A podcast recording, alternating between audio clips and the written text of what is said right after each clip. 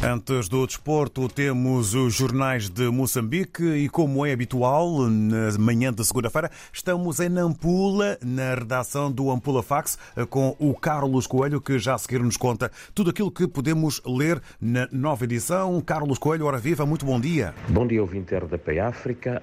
Bom dia aos leitores do Ampula Fax. Contrariamente ao que vinha acontecendo em anos anteriores e que em 2022 chegou a criar desentendimento entre comerciantes baseados nas cidades de Nampula e Nacala, com processos judiciais ainda em curso, este ano não haverá limitações nas quantidades de feijão buer a exportar para a República da Índia.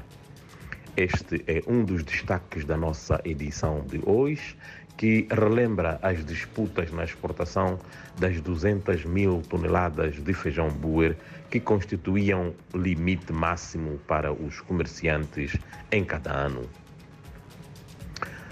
No passado fim de semana, duas cidades da província de Nampula estiveram em festa. No sábado, a cidade portuária de Nacala completou 52 anos desde a sua elevação a tal categoria e esteve procurando soluções para os seus problemas, sobretudo a erosão dos solos. Já ontem, domingo, foi a vez da Ilha de Moçambique, a cidade de Pedra e Cal, que completou 205 anos de existência.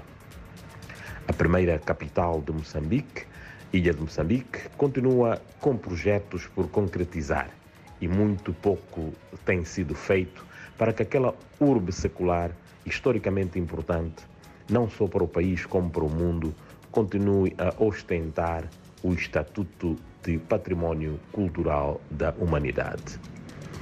Duas matérias que podem ser vistas na nossa edição.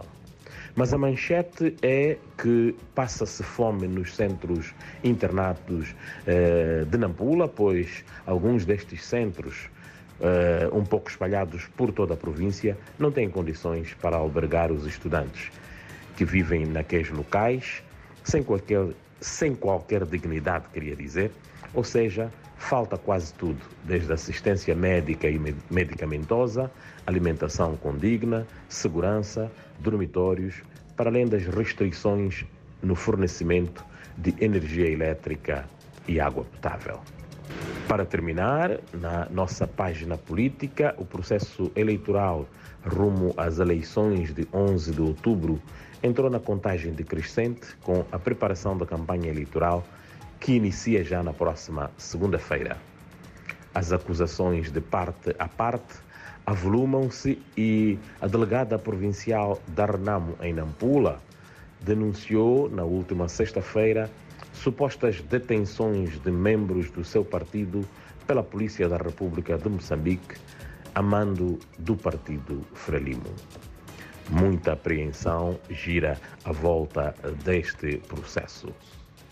Como habitual, estas e outras notícias da nossa edição de hoje podem ser vistas no www.ampulafax.co.mz.